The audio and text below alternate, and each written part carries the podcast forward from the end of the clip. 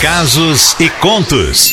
Histórias que a vida conta. Bom, sem mais delongas, eu vou direto para a história que diz assim: Cleidinha, não gostaria de falar meu nome. Vou contar sem muitos detalhes para proteger a identidade dos envolvidos e por segurança, é claro, né? Mas para dar credibilidade, vou enviar o link desse caso para você. E ela mandou mesmo. Bom, tenho 35 anos, moro na Serra e sou uma mãe solo. Mas o que me levou a esta condição atual é o que vai me causar dor enquanto eu viver. Eu desde muito novinha e lembro de sonhar com família grande, vidinha de Amélia, sabe? Com marido, muitos filhos. Vida que para mim seria perfeita. Sonhei muito com isso. Me casei com 17 anos, já grávida do meu primeiro marido. Fomos felizes. Ou melhor, eu fui, né? Porque depois de dois anos eu descobri que só eu tinha casado. Ele continua com a vida de solteiro, continuava, né? Me separei desse homem, que achei que realizaria meus sonhos de menina, só que eu não era a princesa dele, sabe? Mas não deixei de acreditar no amor, não. Só percebi que éramos imaturos e aí resolvi me dar uma nova chance. Depois de um ano de separada, meu filho já com três aninhos, então me casei novamente. Ah, no começo. Bom moço, protetor, cuidadoso. Me sentia a princesa dele. Ele era 14 anos mais velho. Logo fomos morar juntos. Estava cheia de esperança. Uma princesa prestes a realizar seus sonhos. Um homem para me amar. Uma família para eu cuidar. E imaginem, ele também gostaria de ter muitos filhos. Nossa, nem acreditava. Parecia tudo muito perfeito. Éramos bons amantes. Ele parecia mesmo ser a pessoa ideal. Então, tivemos o primeiro filho. Ah, Cleide, aí sim eu vi quem ele realmente era. Começou a sair para trabalhar e me trancar em casa, para que eu não recebesse visitas e nem saísse de casa. Não pude ver meus pais por dois anos, nem ouvir a voz deles. Eu era apaixonada pelo meu pai, chorava todos os dias, mas ele dizia que era pro meu bem, sabe? Porque as pessoas tinham inveja de mim e queriam me separar dele. Não tinha telefone, por isso não conseguia falar com ninguém. Mas sempre que encontrava alguém do bairro dos meus pais, eu sempre perguntava como eles estavam.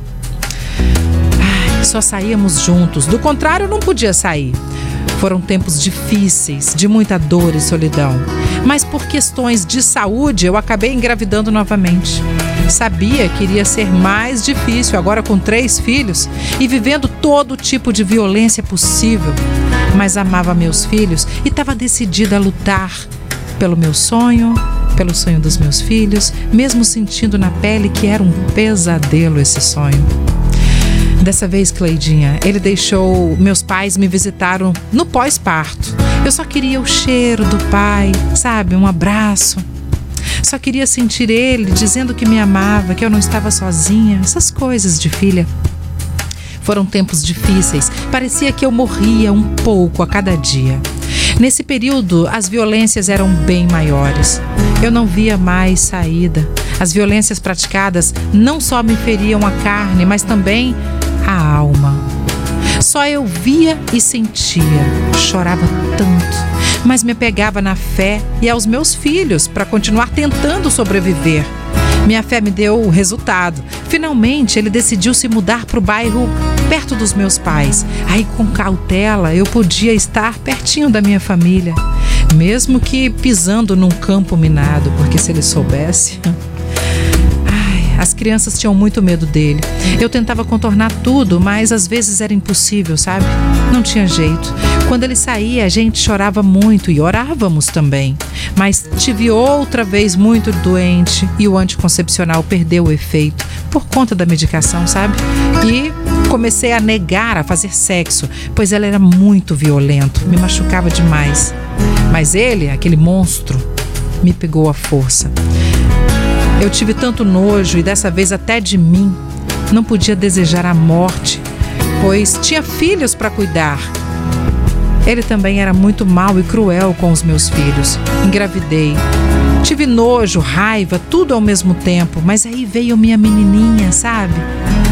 Para mim parecia que Deus, na sua infinita bondade, estava querendo aliviar minha dor, me dando a minha menininha.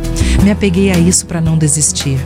Com isso, as investidas dele no quesito violência pioraram. Ele começou a se masturbar na frente da minha filha, dizendo que ele seria o primeiro homem da vida dela. Imagina uma mãe ouvir isso, Cleide. Eu não sabia onde aquilo iria parar, mas na minha filha ele não tocaria. Daí armei um plano. Fui escondida ao conselho tutelar e contei tudo o que estava passando. Já desconfiava que ele abusava dos meninos também. Pedi socorro, dizendo que precisava me livrar dele, sem que meus princípios fossem atropelados, pois meus filhos eram minha única prioridade. E recebi o apoio do conselho tutelar. Fomos fazendo tudo muito discretamente. Consegui sair da casa dele. Saí com os meus filhos, somente com a roupa do corpo, mas estava ótimo. Estávamos livres. Começou uma luta muito grande para provar os crimes cometidos nesses 10 anos, 4 meses e 14 dias de casamento. Mais três meses vivendo escondida e fugindo como animais sendo caçados, nós conseguimos que ele fosse preso, graças a Deus. A gente comemorou muito, Cleidinha. Fizemos nosso primeiro passeio e meus filhos, eu não vou mentir para você não, pareciam bichinhos do mato, sabe? Com medo de tudo, olhando para todos os lados e ao mesmo tempo aquele alívio. Demorou muito para a gente se acostumar com essa liberdade, de viver sem o medo de sofrer, sofrer aquela agressão gratuita. Nós fomos lutando muito, nós, nós cinco, e a multidão de amigos verdadeiros que conquistei nesse período. Minha família podia me visitar sem se esconder. Eu podia novamente fazer um almoço para o meu pai. Agora vivemos só nós. Tenho minha casa, meu trabalho. Enfim, seis anos se passaram. E eu, eu me vejo mais linda e capaz. Para mim, que não atravessava uma rua simples sozinha, hoje eu ando para todo lado, vou ao banco sacar meu salário, vou no supermercado, faço minha comprinha, compro coisas simples, mas que para nós tem tanta importância. A autoestima, Cleidinha, vai lá em cima. Essa é a minha história.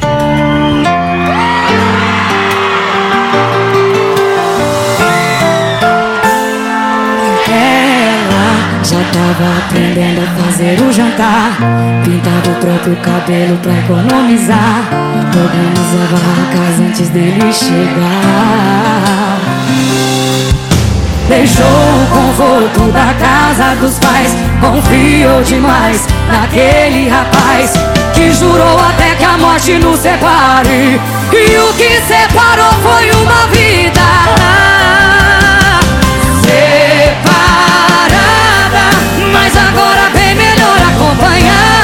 De anjo espalhando brinquedo pela casa toda. Ah, Separada. Dois empregos pôr comida em casa. Enfrentou tudo e nunca reclamou de nada. Ela é mais uma entre milhões Que foi pai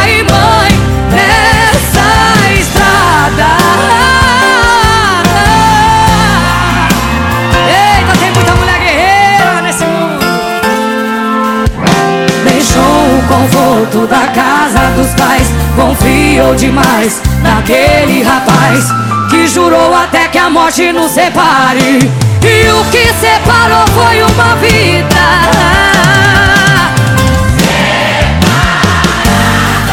Mas agora bem melhor acompanhada De um anjo espalhando brinquedo pela casa toda. Ah,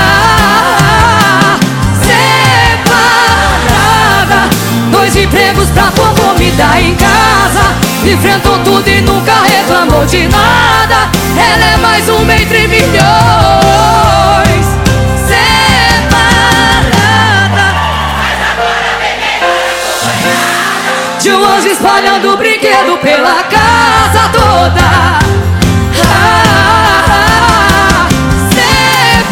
Separada.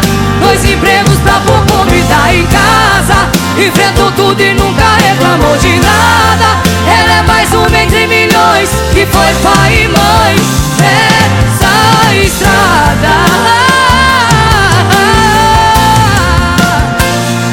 é, irmã, tem muita mulher guerreira nesse Brasil. Casos e contos. Histórias que a vida conta. Pois é, gente. Hoje, dia 18 de maio, Dia Nacional de Combate ao Abuso e à Exploração Sexual contra a Criança e o Adolescente. Eu vou falar uma coisa para vocês do fundo do meu coração. Coincidência total eu contar essa história hoje, que eu já recebi de dias atrás, mas não foi nada premeditado. Eu fiquei sabendo, inclusive, que hoje é dessa data através do Bom Dia Espírito Santo aqui, eu assistindo, entendeu? E aí eu tô assim, feliz porque a história sim teve um, um final feliz é, e muito chocada, muito triste, muito abalada, porque a gente ouve falar, mas a gente não tem noção é, do que verdadeiramente possa acontecer dentro de uma casa quando existem pessoas que não nasceram para ser pai, né? Ou às vezes não nasceram para ser mãe, porque tem o caso contrário também, né? E a história dessa menina de hoje, eu vou falar uma coisa, mexeu muito com o meu coração. Só que no final ela manda assim, Cleide, eu resolvi contar essa história para alertar mulheres que sofrem esse tipo de violência, violência doméstica, tem medo de denunciar. Gente, eu sou a prova viva de que é possível sim. Depois de quebrar o casulo, existe uma vida linda te esperando. Não caiam naquele papo de eu te afasto das pessoas pelo seu bem. Isso é mentira, isso não existe. Um homem de verdade jamais tira as pessoas que já existem na sua vida, que fazem parte da sua vida. Ele só vem para somar. O homem de verdade, ele vem para somar, sempre. Então acredite em você, mulher. Você pode sim ir além. Insista, vá atrás, respira, peça ajuda e vai se descobrir mais forte do que nunca. E eu consegui e você também consegue. Muito obrigada. Não posso falar o nome dela, que aliás, eu não vou mentir, eu também nem sei o nome dela que ela mandou pra gente, mas pediu pelo amor de Deus pra gente nunca tocar o nome dela aqui e a gente entende o motivo. Mas sim, mandou o link da história de arrepiar, entendeu? É, enfim, gente, não, não, sei nem mais o que falar, né, Sol? É verdade, as pessoas estão participando aqui, a Nalva, Júnior Coelho, Alessandra, Roberta, Fernanda. Que história triste, mas de superação que essa mulher viveu. E a Lohane falou assim: olha, a cada palavra meus olhos enchiam de lágrimas. Que superação. E a Mari falou: vivi isso, tá? Eu saí com a roupa do corpo, com meus dois filhos. Hoje tenho meu trabalho, tenho foco de ter minha casa própria. Graças a Deus, graças a. Gente, eu chorei, você não tem noção, não. E aqui para ler hoje, eu ficava assim, eu já tinha lido não sei quantas vezes, justamente para poder fazer eu já sei a história, não preciso mais, né? Fora que eu cortei muitas partes que era muito pesada. Eu não conseguia ler. Imagina eu conseguir falar para vocês de tão pesada que esse cara fez, entendeu? Não vou falar isso no ar porque não tem necessidade da gente falar, né? Nossa, isso aí não é homem não. Isso aí é um, é um animal. Homem desse aí, pelo amor de Deus, Cleidinha. Nem tem palavras pra dizer. Pois é, Ailton. Puta que pariu, Cleidinha. Pelo amor de Deus, ninguém merece. Ei, Cleide, ei, Sol, meu Deus, eu tô aqui emocionada com essa história. Pois é. Misericórdia, que guerreira. Uma mulher aguentar tudo que essa mulher aguentou e vencer e muito mais. É, conseguiu provar que o marido era um monstro, um bicho. Ó, tô aqui arrepiada, tá? Tô emocionada. Silvia de Jardim Azteca. Beijo, bom dia para vocês, gente. Bom dia, Beijo, meu bem, obrigada. Ai, não vou nem falar mais, nada. vamos ouvir música, né, gente? Meu Deus. Se você quiser ouvir de novo a sua história ou essa história, fique à vontade, entra lá nas nossas redes sociais, arroba Litoral FM, tá lá.